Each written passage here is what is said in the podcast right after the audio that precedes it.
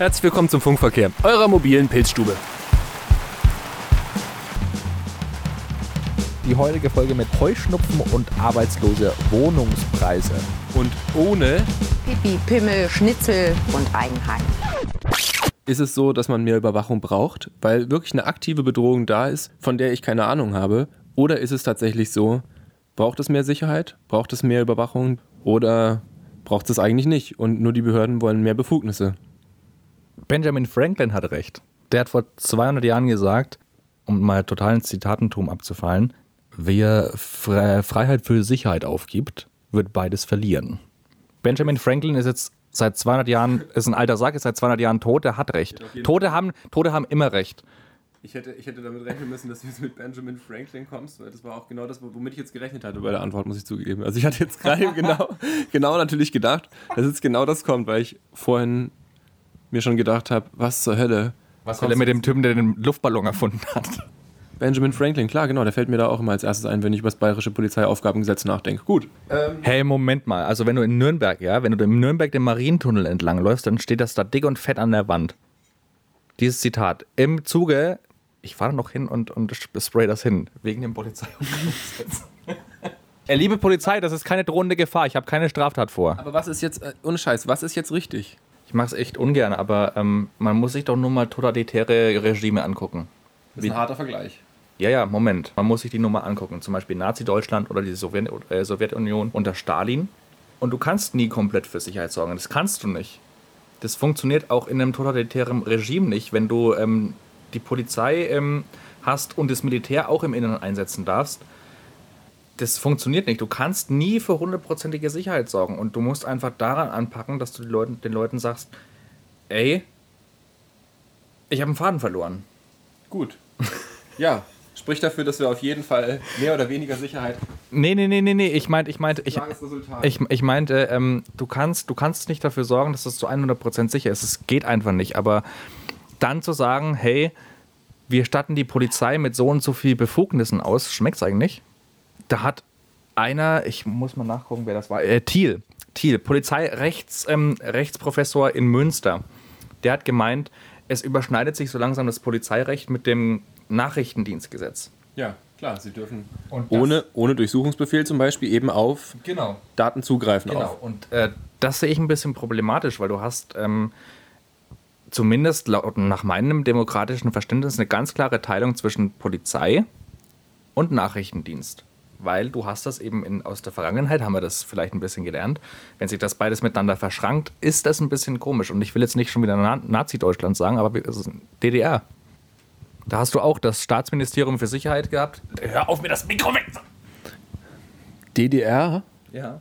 Aber wir sind ja jetzt noch nicht in der DDR, könnte jetzt der Kritiker sagen, könnte sagen, wir sind doch noch gar nicht in der. Also DDR. wie viele also Trabis in der letzten Zeit rumfahren? ein extremer Vergleich, ja. Wir sind in der Bundesrepublik Deutschland, wir sind doch hier nicht in der, in der, ja, BRD GmbH. in der BRD. Äh, nee. Nein, nein, wir sind, nein, ich meine jetzt wirklich, was, was würdest du jetzt demjenigen entgegnen, der jetzt sagt, naja, äh, wir sind doch gar nicht in der DDR. Wir sind jetzt hier freies Deutschland, wir sind äh, fortentwickelt im, im Rechtsstaat und so weiter. was, was würdest du jetzt dem entgegnen? Xavier Naidoo, ob wir echt ein freies Deutschland sind.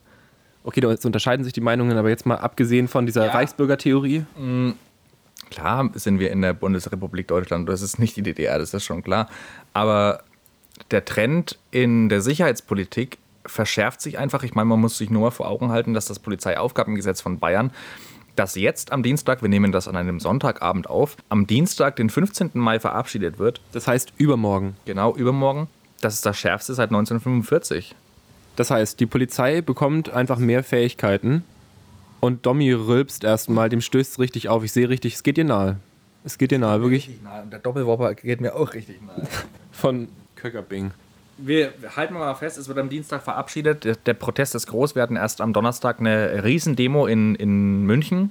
30.000 Menschen laut Polizeiangaben, laut Veranstalterangaben 40.000 Leute. Da ist schon Widerstand bei. Und wenn dann ähm, sich ein ähm, bayerischer Innenminister, Herr Herrmann, hinstellt und sagt, da sieht man mal, wie die Lügenpropaganda der letzten Wochen und Monate die Leute auf eine falsche Seite gelotst hat. Ich finde es ein bisschen bedenklich. Also, wenn sich ein bayerischer Innenminister so weit vom, von der ja, von der Meinung des, seiner, seiner Bürger so ein bisschen die, diese Sorgen gar nicht wahrnimmt und die Sorgen gar nicht ernst nimmt, das finde ich ein bisschen gefährlich. Und da gab es eine schöne Karikatur, die habe ich gesehen ähm, auf Facebook.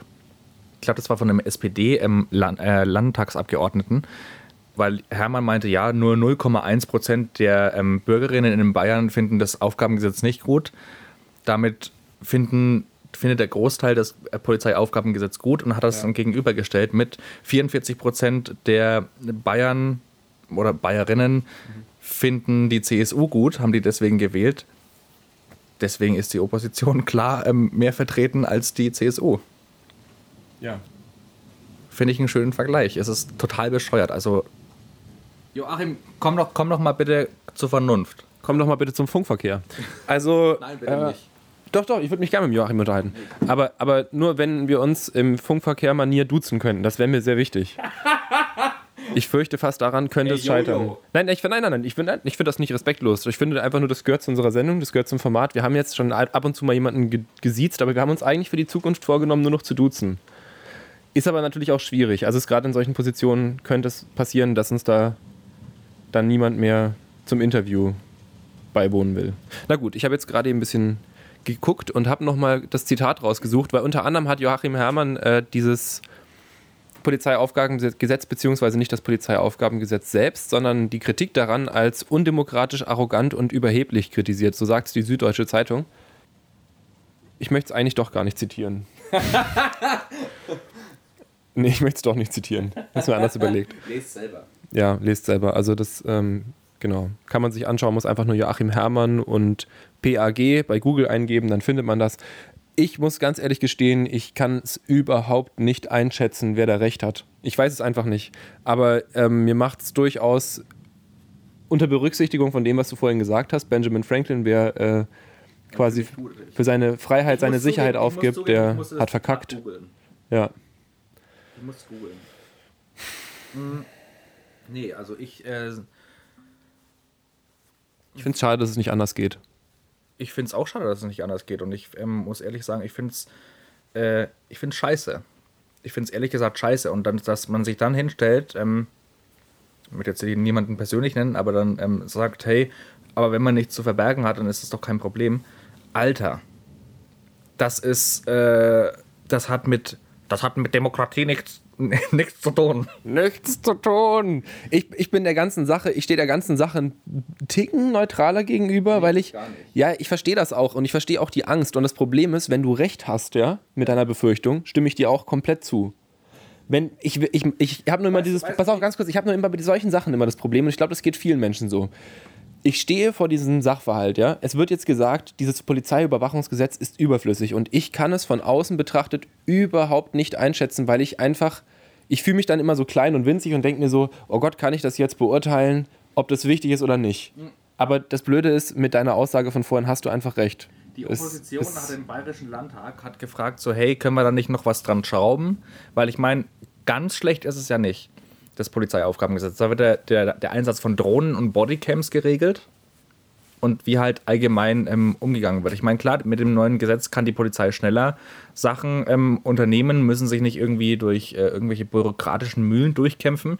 Auf der anderen Seite hat die Opposition eben gefragt, hey, können wir da dran schrauben? Und ähm, die CSU sagt, ja, freilich können wir da dran schrauben. Und dann haben sie einen neuen Entwurf vorgelegt und haben nur rausgenommen, dass man Drohnen nicht bewaffnen darf sehr großzügig.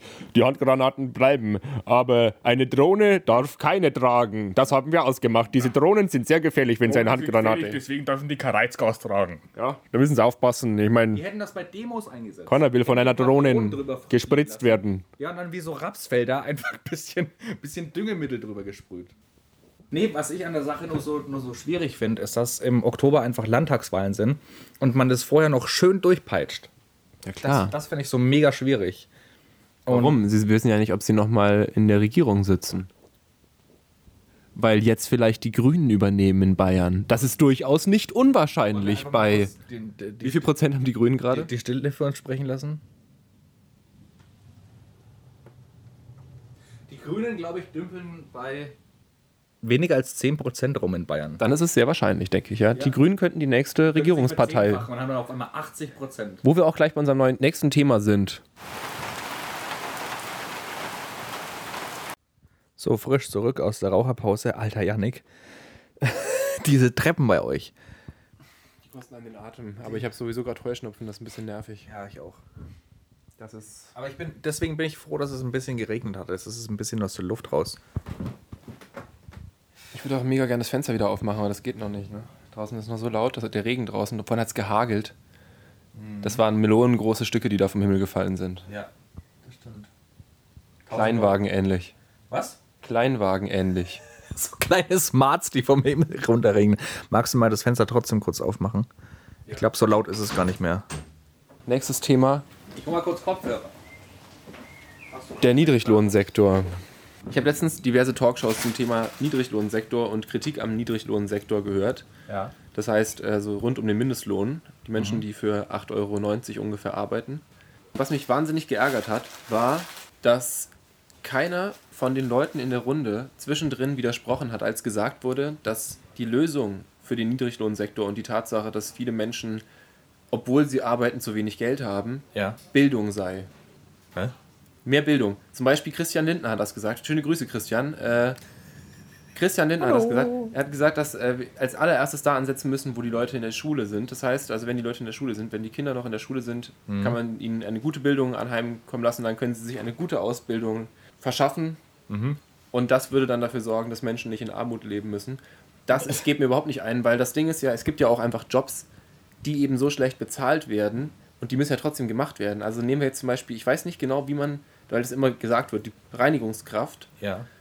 Weißt du, was ich meine? Bildung ist doch da keine Antwort. Wenn ich, dann habe ich dann vielleicht einen besseren Schulabschluss, aber deswegen brauche ich doch in einem Land trotzdem noch jemanden, der die Jobs macht, die eben schlecht bezahlt werden. Ja, natürlich. Und ähm, ja, natürlich, äh, es gibt immer Jobs, die keiner machen will, weil sie schlecht bezahlt sind, aber die gemacht werden müssen. Und ähm, ich lass mal kurz ausdonnern.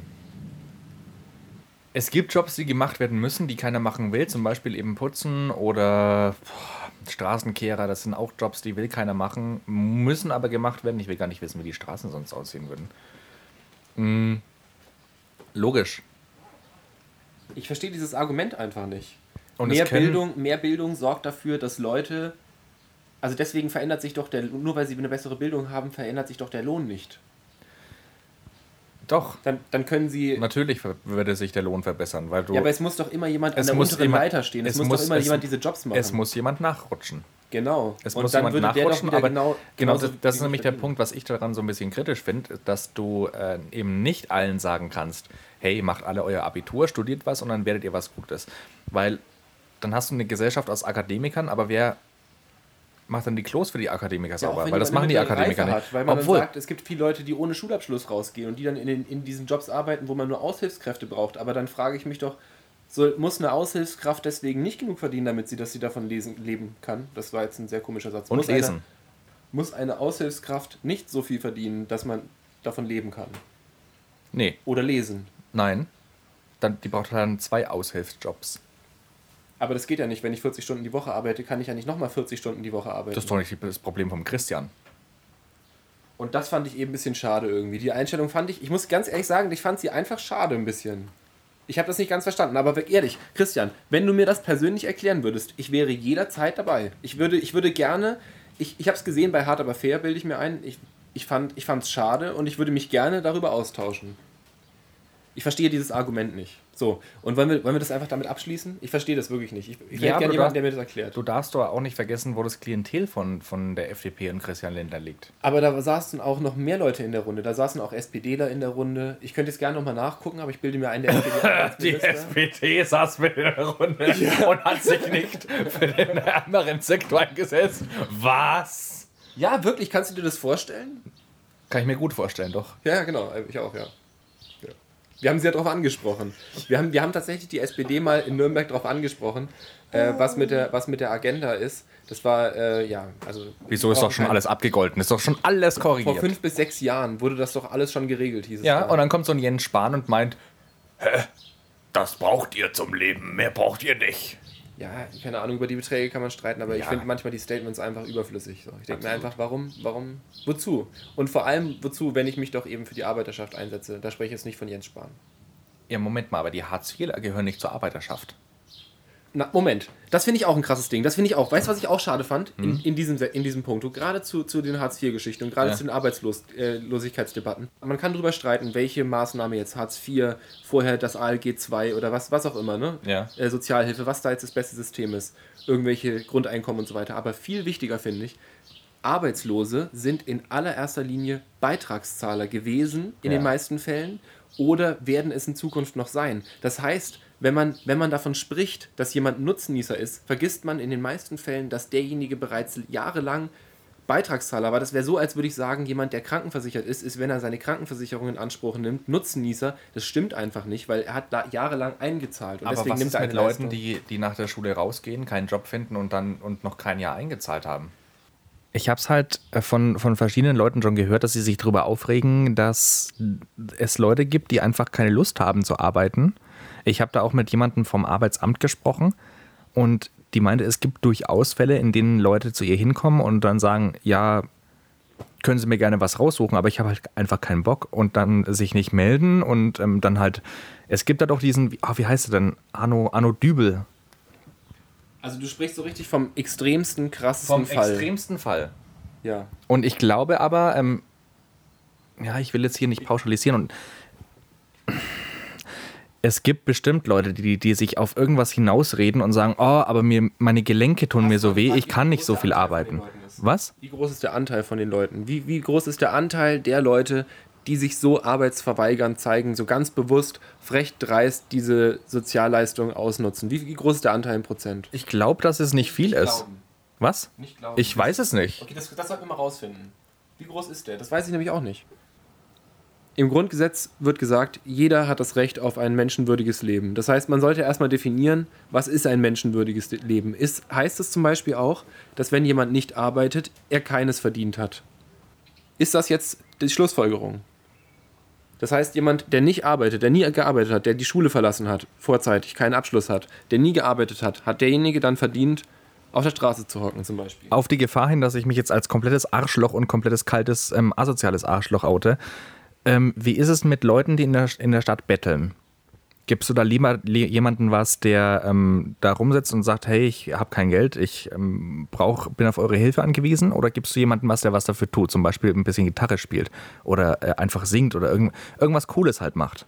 Ich gucke mir die Leute an, muss ich zugeben, und äh, entscheide wahrscheinlich aufgrund ihrer Lage. Also zum Beispiel, ich bin so ein Mensch, ich äh, kann mich da jetzt auch mal outen und auf die Gefahr hin jetzt als, als Moralapostel könnte ich dastehen.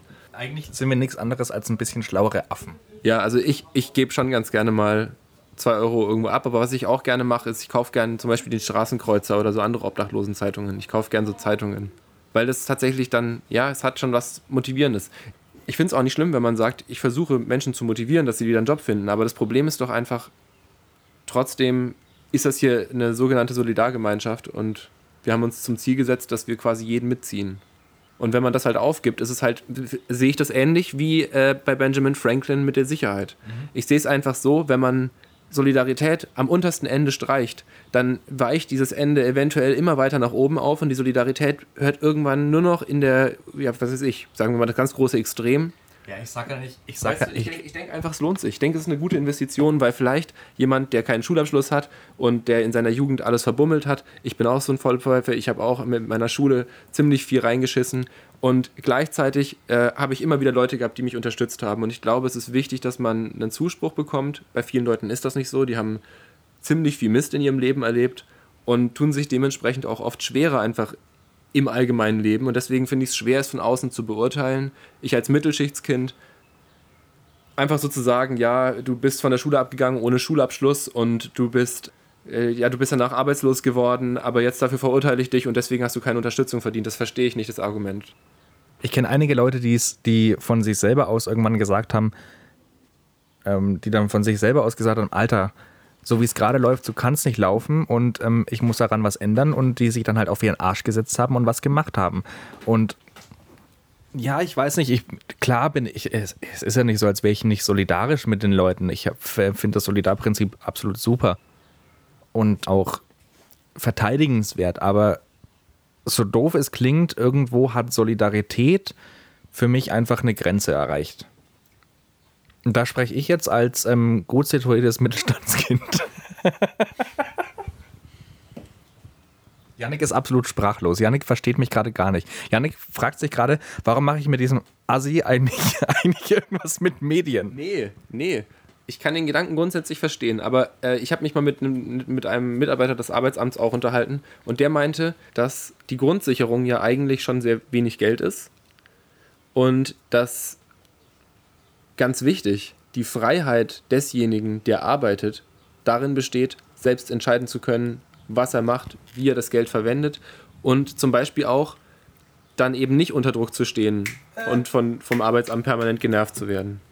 Aber Und du hast trotzdem, ganz kurz, und du hast trotzdem recht, zum Beispiel Menschen, die arbeiten, sollten deutlich mehr verdienen, also die sollten, die sollten sich abheben von demjenigen im Gehalt, der sozusagen nicht arbeitet. Das, ist- das finde ich auch sehr wichtig. Aber dann finde ich, dann sollten die Gehälter im unteren Bereich lieber angehoben werden, anstatt die Arbeitslosenhilfe zu kürzen. Natürlich.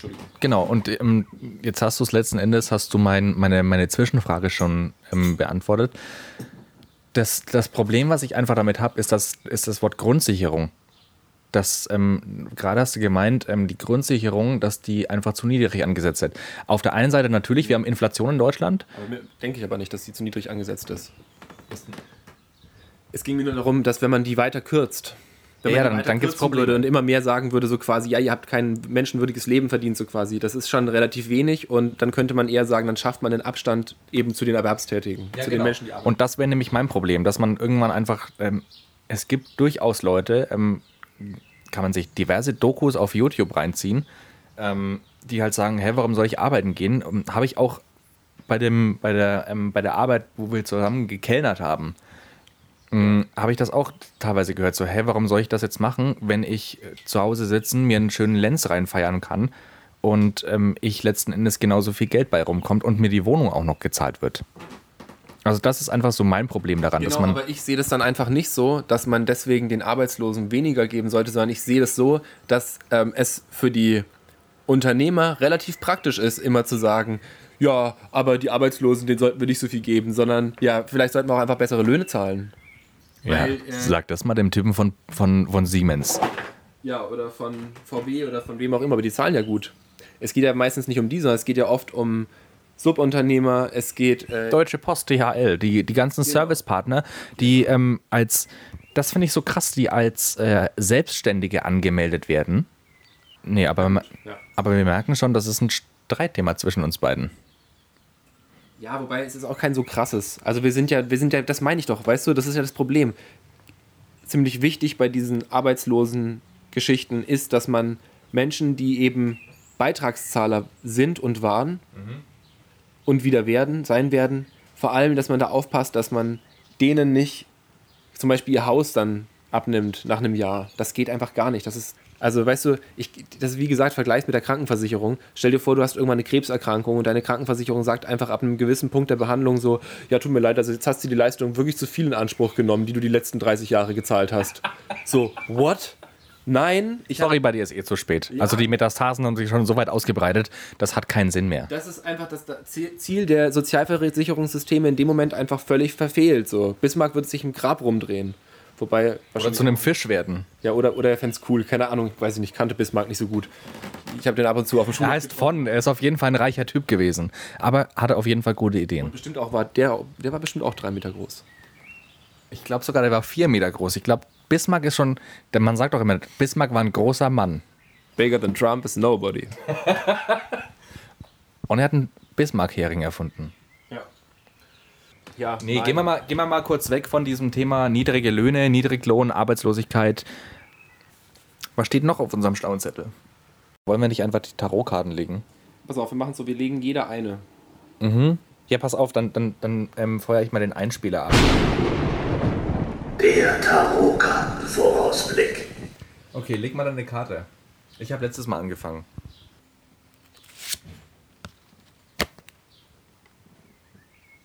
Die vier Bananen am Zebrastreifen. Aha, und was heißen die? Bayern ist ein Land, in dem Menschen leben und es ist schön. Ja, ich wollte einfach nur sagen, dass nächstes Jahr wieder die CSU in Bayern regieren wird. Ja, Moment mal, aber die Bananen sind doch gelb.